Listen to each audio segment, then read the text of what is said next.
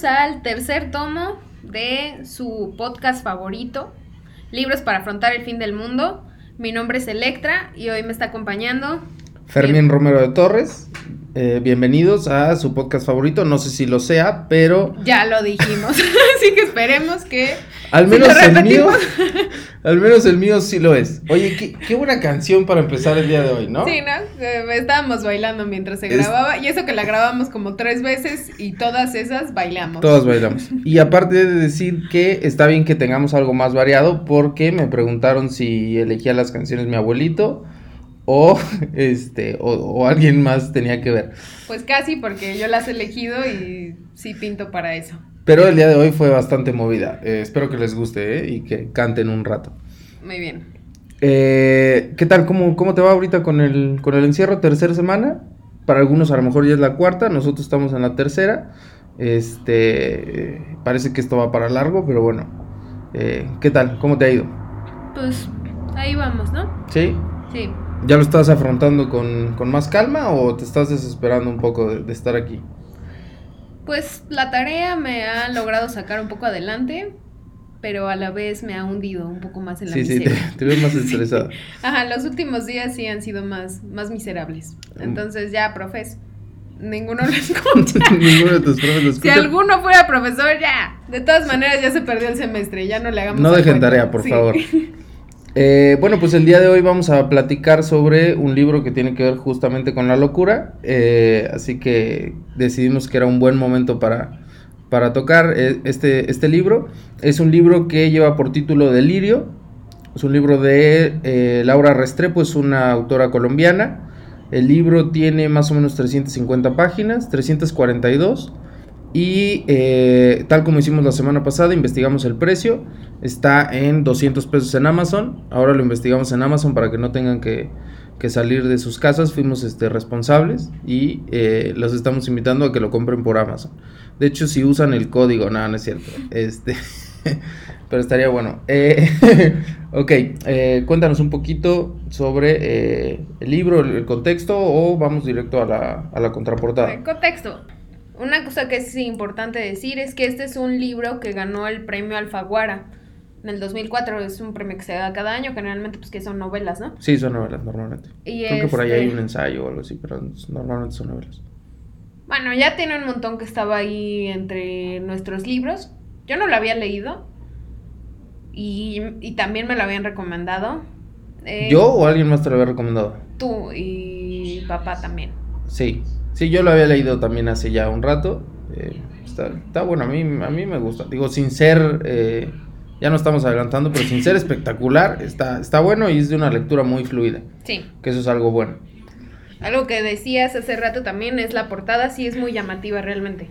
Entonces, este, con la queja que hubo hace qué, una semana. Hace una semana acerca de, los libros con portadas feas. Este, este no entra en esa categoría, entonces sí llama la atención. En efecto, sí es de una lectura bastante fluida. Las letras no son así chiquititas, entonces son 350 hojas, pero no se pasan lentamente. Eh, hagamos, bueno, hemos venido haciendo el, ejercicio de escribir una contraportada y pues en esta ocasión no, es la excepción. Les daremos la contraportada que, escribimos sobre, sobre este título. Dice, Agustina ha perdido la cordura y Aguilar se encuentra desesperado por resolver el misterio que llevó a su mujer a semejante estado. Esta novela dista mucho de ser un embrollo policial o una historia de amor, aunque tiene elementos de ambos. Delirio es una historia del pasado y de secretos que regresan para ser revelados. ¿Qué tal? Ya mejoré mi lectura, ¿no? He estado leyendo bastante. Ah, le estoy poniendo a practicar con el lápiz entre los dientes. Eh, bueno, es una novela, sí, sobre la locura, básicamente, ¿no? ¿Cómo la definirías tú? Sí, aunque eh, digo, me, me, voy a adelantar un poquito, pero yo creo que la locura como tal no es el elemento central de la historia. ¿Ok? Ahí lo dejo, ahorita lo, platicamos, pero yo creo que la locura en sí es un recurso, pero no es el elemento central de la historia. ¿Ok? Ahí, ahí queda el, punto. Eh, empecemos si quieres con los puntos que nos llamaron la atención del, libro. Este, a mí me llamó mucho la atención la escritura, la forma en la que está redactado el, libro. Eh, uno de los elementos que, que me gustó es, bueno, de entrada me llamó mucho la atención, es que el autor casi no usa eh, puntos, puntos y apartes no hay, eh, solamente usa puntos y apartes cuando cambia de escena. En una escena puede estar hablando sobre Agustina y una vez que termina de hablar de, Agustina, encuentras un punto y aparte, pero es para eh, a lo mejor cambiar a la parte en la que habla sobre el Midas McAllister, otro de los personajes. De ahí en fuera es muy raro encontrar ni, siquiera puntos y seguido, todo lo hace con comas. Eh, esto hace que tenga muy pocos párrafos, bueno, no muy pocos, pero tienen pocos párrafos el libro y creo que eso te hace que la lectura sea mucho más corrida. Yo normalmente cuando encuentro un punto o cuando hay este como una pausa, pues ahí puedes dejar el libro tantito a descansar, pero aquí como no encuentras esas, esos espacios, tienes que continuar leyendo. Incluso no hay capítulos. Todo el tiempo es este, pues es de, corrido el libro. Entonces, encontrar que no tiene capítulos, que usa muy pocos puntos, o sea, digamos los las puntuaciones las usa de forma diferente. Y otra de las cosas es el uso del narrador. Cambia mucho al narrador. El narrador en primera persona y el narrador en tercera persona. Pero como no hay puntuaciones, hay ocasiones en que te cuesta trabajo entender quién está hablando, ¿no? ¿Qué te parece? Sí, tienes razón. Esto del cambio de narrador entre primera y tercera persona solo pasa en la historia que está vista desde el punto de Aguilar. Para poner en contexto, porque faltó eso, la historia se centra en una pareja que este cuando regresa Aguilar de un viaje, su mujer perdió la locura, la, la locura. perdió la razón. perdió la razón. Estuvo como cuatro días fuera y cuando regresa ella está en un estado así como... De, delirio, sí, está, está loca. Entonces la historia son como tres partes diferentes que se van mezclando. Una es la que está Aguilar, que está tratando de saber qué fue lo que le pasó a su mujer. Otra es la del Midas McAllister, que es una historia en donde él está platicando con Agustina de qué sucedió antes de. Y la otra es la del abuelo de Agustina, que esa es como un poquito más aparte, pero tal vez te pone un contexto hacia el, el resto de la historia, ¿no? Entonces estás en efecto en esas como tres paralelismos que tienen como cierta... Sí, una relación, están como entretejidas un poco la historia, sobre todo la del Midas y la de la de Aguilar, porque la del abuelo... Sí, está bastante punto y aparte. Ajá. En realidad creo que esa sobra un poco. Yo estoy contigo. Eh, entonces, esta, en efecto, la, la manera en la que está escrita, todo es con comas este punto de lo del primer y tercer narrador que pasa mucho con Aguilar, que de hecho a veces es como si él lo estuviera viviendo y de repente es que se lo está contando a alguien. Yo me preguntaba de pronto si se lo estaba contando como a un policía o algo. Yo decía, igual y se murió, la mató, no sé qué va a pasar. Y entonces se lo está contando al mismo tiempo que él está rememorando lo que vivió, se lo está contando a alguien más y por eso se hacen como esos cambios. Porque es en un mismo párrafo en el que encuentras eso y, y como es como por una sola coma cuando están estas divisiones entre narración y cuando están también estos diálogos, sí puede ser un poco confusos, te, te adecuas pero pasa sobre todo en esta historia. En esta parte de adecuarse, a mí lo que me llamó mucho la atención es eh, que finalmente cuando uno lee un libro, abre un... O sea, eh, está conociendo al autor. Es muy interesante que normalmente las primeras páginas de un libro tiene uno que comprometerse con entender la forma en la que está escrito, la forma en la que está narrado, la forma en la que piensa un poco los personajes porque de lo contrario, si, si tiene mucha complejidad, a lo mejor dice, ah, no, ya, ahí lo dejo, ¿no? Pero es muy interesante como hacer este esfuerzo por entender lo que el autor te quiso transmitir, conocerlo un poco, y cada libro es, completamente diferente. Eso, digamos, eh, me hizo mucho reflexionar eh, esta novela sobre cómo iniciar una lectura siempre es eh, como adentrarte en en, pues en el mundo del, autor, ¿no? Entonces eso me gustó mucho por esta parte del el libro. Independientemente de, eh, de, la historia, que bueno, ahorita vamos ya a, entrar un poquito más a, a, fondo. Algo que nos quieras contar acerca de la historia, ya más o menos pusiste un contexto de qué va, de qué va el, el libro. son estos personajes, los centrales son Aguilar, que es el, el digamos, el esposo, aunque no están como tal, como tal casados, Agustina, y el Midas McAllister, que es un amigo de la familia de Agustina, que está como metido en malos pasos, ¿no? Al parecer lava dinero, está involucrado con Pablo Escobar, no directamente, pero eh, digamos que él es de los que ayuda, sus negocios ayudan a lavar dinero para, este, para el narcotráfico, y de ahí viene su, su fortuna. Bueno, entonces entramos de lleno en los puntos. Vámonos de lleno a los puntos que te llamaron la atención. Eh, obviamente un punto que me llamó mucho la atención fue el personaje del Midas McAllister. Ok. Creo que tiene. Fue mi personaje favorito, definitivamente. Tiene una construcción de un problema de clase social muy, muy tremendo. Sí. El Midas es un, un, personaje que entra a la vida de Agustina cuando es un niño, porque es amigo del hermano. Este... Juaco, me parece que se llama el hermano mayor. Agustina tiene tres hermanos. Juaco. El Bichi. Bueno, son tres, perdón, no, no, tiene tres hermanos. Es Juaco, el Bichi y Agustina. Ajá. Entonces él es amigo de Juaco. Y finalmente la familia de Agustina es de... De, de opulencia, cuna, como sí. decíamos la última vez. Sí, es de opulencia, es de dinero. De abolengo, totalmente. Entonces, el Midas, mientras estaba haciendo como el recuento de lo que pasó antes de llegar al momento en el que Agustina perdió la locura, otra vez. la cabeza. Ya, digamos, perdió la locura. Me, me, gusta tu término. No sé qué quiere decir, pero. Porque perdió está la locura. tan loca que no la encuentra. Esa es la realidad. Entonces, okay. en el momento en el que Agustina perdió la locura, este. Está haciendo el recuento él desde que era niño y los veía, veía a esta familia cómo era toda su, su, vida, totalmente diferente a la que él tenía. Él vivía en un departamento pequeño con su mamá. Su tenía... mamá hacía muchos sacrificios para poder, eh, pues digamos, vivir, ¿no? O sea, sí. sí. Y su mamá pues estaba orgullosa de lo que hacía, pero él, como veía todo lo que vivía la otra familia, no sentía que fuera suficiente. Lo veía como inalcanzable, ¿no? No sé si inalcanzable, pero pero sí muy distante, Sí tiene un ¿no? complejo de, de, de inferioridad. muy, sí. muy, muy cañón, ¿no? Y creo que esos son del tipo de cosas que hacen que se involucre en, pues, en esta parte como mafiosa, el lavado de dinero y todo, como sus ganas de, eh, de alcanzar eso que veía en la familia de, de Agustina. Pero no todo es perfecto en la familia de Agustina. Que eh, ahí es, yo creo que ahí es donde se centra realmente la, la obra porque eh, gran parte de la historia tiene que ver con las apariencias y las apariencias dentro de la clase acomodada, ¿no?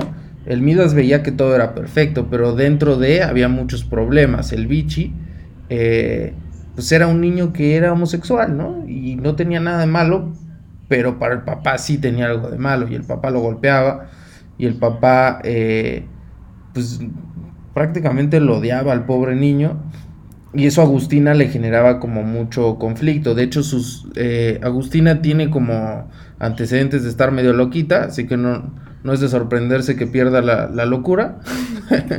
Pero eh, su, sus locuras de chiquita es que ella sentía que tenía poderes de como de premonición y sabía cuando su papá le iba a pegar al bichi.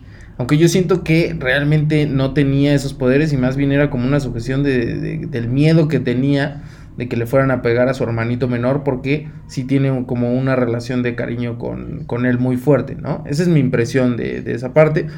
Y les decía, eh, lo que tiene que ver con las apariencias como muy marcadas de, eh, ah, somos la familia perfecta y todo está bien. De hecho, el Vichy eh, termina huyendo de su casa, digamos, y se va a vivir a México y la familia actúa como si como si nada, ¿no? Como que ah, se fue de se fue de intercambio o algo así. Y luego, eh, digamos, en una parte ya adelantada de la novela, él va a, regresar a, a, Colombia y actúan como si nada, pero lo amenazan o le dicen que no vaya porque él piensa llevar a su, a su pareja hombre.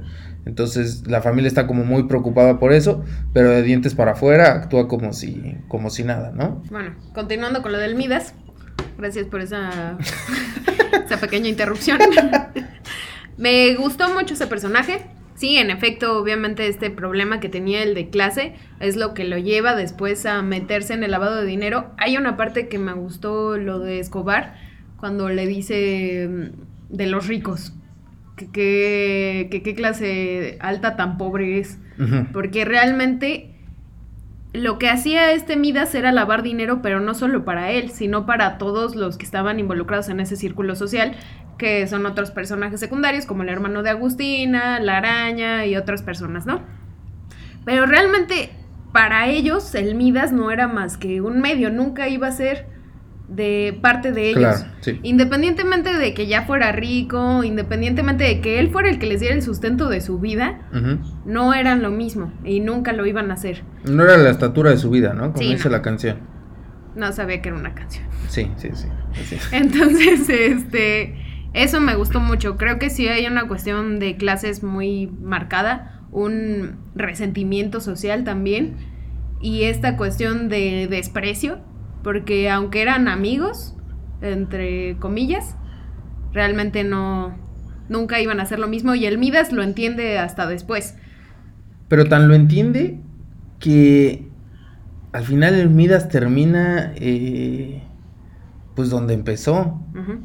Eh, nunca fue parte de, de, eso a lo que aspiró, ¿no? O sea, a lo mejor estuvo ahí en algún momento por las circunstancias y por los negocios que tenía, pero Almidas finalmente termina en el cuarto con su mamá y pues ya, ahí en una colonia, pues según como toda feíta, eh, no sobreviviendo porque se vuela una lana, eh, entonces como que sí va a tener suficiente dinero para, para estar, pero perdió todo, o sea, porque realmente nunca lo, tuvo, solamente, como dices, pues era el medio y, y ya, eso era todo lo que, y fue algo como muy efímero.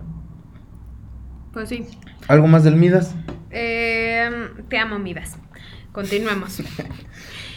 bueno, otro punto que me pareció raro, quiero ver cómo lo ves tú, es la relación edípica que existe entre Eugenia y su papá. ¿Eugenia? O Agustina. Ay, perdón, no sé por qué le puse Eugenia es la mamá y no, Eugenia no, no tenía una no, Ni siquiera me acuerdo que así se llamaba la mamá. No, pero Agustina y su papá, sí, bastante perturbadora, sí. Sí, es que Agustina tiene una cuestión bien, bien marcada. O sea, su papá nunca le demostró afecto, no, no hablaba con ella ni siquiera en sí. De hecho, su recuerdo más fuerte es cuando iban a cerrar como todas las puertas, porque era el único momento en el que tenía atención de su papá. Que agarraban, iban y cerraban todas las puertas de su casa, ¿no? Y luego, el otro momento que encuentra en el que puede tener atención de su papá es cuando sale a, eh, como en citas con diferentes vatos, porque el papá presiente que está haciendo otras cosas, ¿no? Y se pone celoso. Y eso a Agustina le, le, encanta, porque le encanta sentir que su papá... Que tiene eh, atención de su jefito, pero sí llega a puntos bastante raros, ¿no? Sí, sí está muy rara esa, esa relación.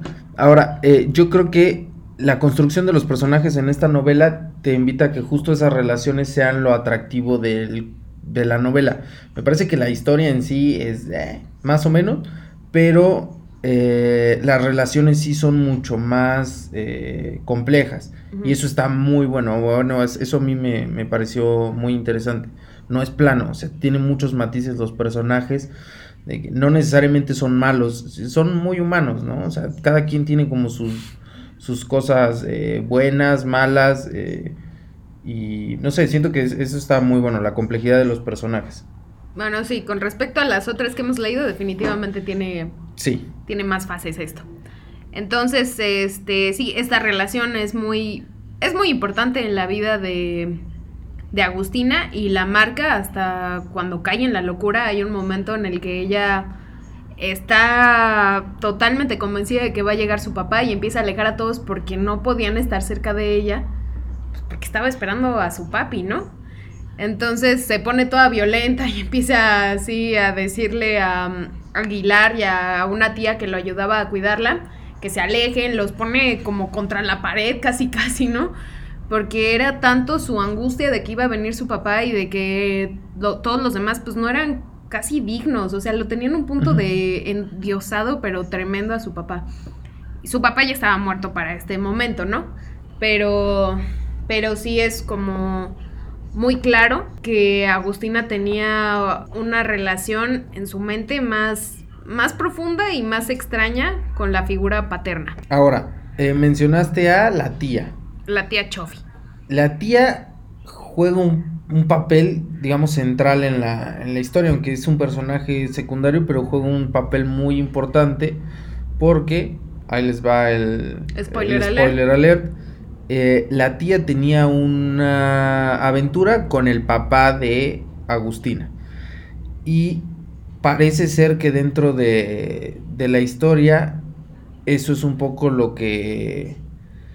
Detona. Lo que detona, exacto. Es como el, el disparador de que Agustina se, se vaya. Pierda la locura, como diríamos aquí. este.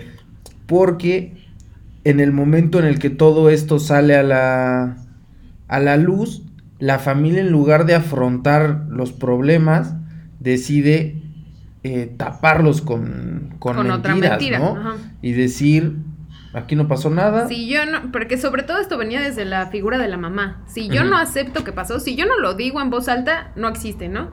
Entonces la mamá acaba haciendo eso. Solamente dice como, ah, ay, mira estas fotos, esta porno del Juaco, ¿no? Ajá, la mamá termina encubriendo, eh, bueno, le- les contamos un poquito, eh, ellos, Agustina y el Bichi, encuentran unas fotografías de, eh, La tía. de la tía eh, encuerada y eh, las tomó el papá y, obviamente las tomó el papá, uno pues por la, por la cámara, porque el papá era muy aficionado a, tomar fotografías y pues obviamente pues porque nadie más las pudo haber tomado, ¿no? Y eh, al final cuando, cuando las presentan, la mamá, en lugar de decir como, oye, ¿qué, onda? Eh, culpa al, al hijo mayor y dice como, ay, ¿por qué le tomaste fotos así a tu tía? No, ni siquiera dice de su tía. No, no dice que es su tía. no, no, Dice que solamente. es cualquier... Ajá, solamente son fotos que según él, él tomó, ¿no? Y ya. Ajá. Aunque que era obvio que era la tía, aunque era obvio que las había tomado el papá, simplemente hice eso. Y en lo que acaba es que la tía y el hijo menor, que es el bichito, porque el bichi fue el que las lanzó después de una reverenda De que el papá lo puteara. que le dieron. Entonces, este se acaban yendo porque dicen en esta familia así va a ser siempre. O sea, no hay nada que malo, ¿no? Como bien dices, las apariencias. Realmente no iban nunca a solucionar las cosas, siempre iba a estar todo encubriéndose y encubriéndose y encubriéndose hasta el fin de los tiempos. Y justo eso es lo que provoca, eh, ya me estoy adelantando, ya le estoy contando toda la novela, pero justo eso es lo que lleva a Agustín en algún momento a, pues ya, a desquiciarse, o sea, Yo no siento que necesariamente a partir de eso se haya desquiciado. Como bien dices, ya había como un antecedente y la historia del abuelo, yo creo que obviamente también tiene esa connotación, ¿no? Que era una cuestión familiar. Que ¿quieres ya contarles un poquito acerca de la historia del abuelo? Pues el abuelo simplemente había llegado de Alemania, eh, tenía a su mujer, todo, él era músico y llega un momento en el que empieza como a tener más... A desvariar. ¿no? a Sí. desvariar, pero él ya estaba un poco grande.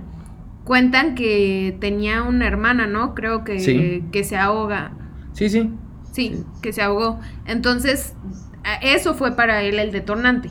Porque aunque antes no- era un poco extraño, pero no tenía como esos desvaríos tan continuos. Ya después, cuando se vuelve más grande, es cuando empieza como con toda esta situación. Pero realmente sí, como tú dices, no me parece que fuera como una No, no historia es tan importante, no es pero siento que si está ahí es porque era como el antecedente de que probablemente sí era algo que ya estaba en su familia. O sea, sí hay una cuestión que puedes tener una... O sea, tú dices que ya estaba loquita. ¿no? Sí, yo digo que Agustina nunca ya fue lo una tenía. persona, nunca fue una persona normal, Agustina. Pero yo creo que más bien, eh, sí, mi- mi- digamos, mi punto es que esto está más eh, sustentado en las, en las apariencias y creo que justamente ese es el delirio, o sea, el estar fuera de la realidad de lo que está sucediendo en el día a día y pretender que todo es este maravilloso y que las familias son lo, lo máximo cuando la realidad es que todos tenemos eh, mil pedos y hay mil secretos. Digo, a lo mejor no es el momento ni el lugar para contarlo, pero tú eres adoptada y eso no. no, pero finalmente el momento, pues de eso se componen las, las familias, ¿no? Bueno, aprovechando voy a leer de una vez mi cita. La vi pálida y flaca, y con el pelo y la ropa ajados, como si durante días no hubiera comido ni se hubiera bañado, como si de repente fuera la ruina de sí misma, como si una vejación le hubiera caído encima. Y sin embargo, sus ojos brillaban, eso lo recuerda Aguilar con claridad, que al fondo de ese cuarto y desde ese rincón, desde esa improvisada cueva, los ojos de Agustina brillaban, con un destello malsano, pero brillaban, como si la anemia que la agotaba no hubiera podido quebrantarle el ardor de la mirada. Más bien por el contrario, en medio del súbito deslucimiento de su persona, percibí en sus ojos un desafío que amedrentaba, un algo perturbador, de excesiva vibración, que hizo que mi mente evocara la palabra delirio. Muy bien, qué bonito. Gracias. Yo, si, si me permites, voy a, voy a leer mi, mi cita. Eh, les pongo en contexto. Eh, Ah, lo- la otra nada más para decir es cuando Agustín encuentra... Aguilar. Estoy confundiendo. Aguilar encuentra encuentra a Agustina. Agustina. Porque le llaman y le dicen como, oye, ven a recogerla, está en un hotel. Y cuando él llega, ella ya está así en el otro mundo. Entonces eso es lo que pasa en esa escena. Ok, ahora, esta, esta escena que les voy a, a leer es eh, el Midas McAllister hablándole a Agustina una vez que todo ya valió madres, ¿no? Porque, digamos, pasan ahí ciertas cosas y pues el Midas se termina como pues, yendo a la chingada, ¿no? Eh, entonces, dice, tu hermano Juaco, el paraco de Ayerbe, la araña impotente, mi apartamento suntuoso, el aeróbics con todas sus anoréxicas, la Dolores con su muerte atroz, hasta mi amada BMW, para mí son todos fantasmas, actores y escenarios de una obra que ya terminó, y vinieron los utileros y alzaron todo, con todo, y ya cayó el telón, hasta el mismo Pablo un fantasma, y un fantasmal por completo este país. Entonces, tiene que ver un poco con esta parte de todos son apariencias, todos son como poses y, y es tan efímero que, que bastó una muerta. no, no, no, no es que fuera poca cosa, pero, Sí, pero para- hay por ahí un asesinato y eso hace que todo Palmidas así se esfume, ¿no? Y a las otras personas no les va a pasar nada, porque ellos sí son como... Ellos sí pertenecen a esa, a esa clase, ¿no? Hay otra parte que me gustó, que es al principio, cuando creo que el papá de Agustina o no sé quién se enferma. Y entonces el Midas contando le dice, no, pues que lo llevaron de... Sus remedios de platudo son peregrinar a Houston, porque seguramente allá la medicina es mejor, que aunque, o sea, realmente por el pagar más creen que van a mejorar, ¿no? Y eso se me hizo muy interesante porque es cierto. O sea, realmente la gente cree que aquí no está la capacidad médica suficiente ni la tecnología. Y no es que no la tengamos, ¿no? O sea, tal vez en otros lugares sí está mejor, pero realmente hay una idea de que si me cuesta más, es mejor. Sí. Y creo que eso lo refleja bastante bien en eso, ¿no? No sé qué otra cosa tengas tú. Eh, no, pues ya básicamente fueron como mis puntos. A mí, eh, obviamente, las relaciones que se establecen entre los personajes me parecen, eh, pues, bastante llamativas. Te decía, los personajes son más complejos que las otras obras que hemos leído.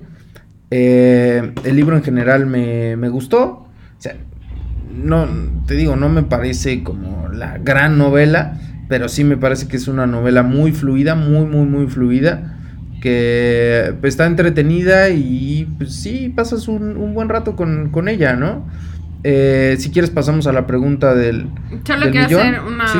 una previa. A mí en, en general sí me gustó. Sí es bastante fluida. Sí, yo le hubiera quitado la parte del abuelo.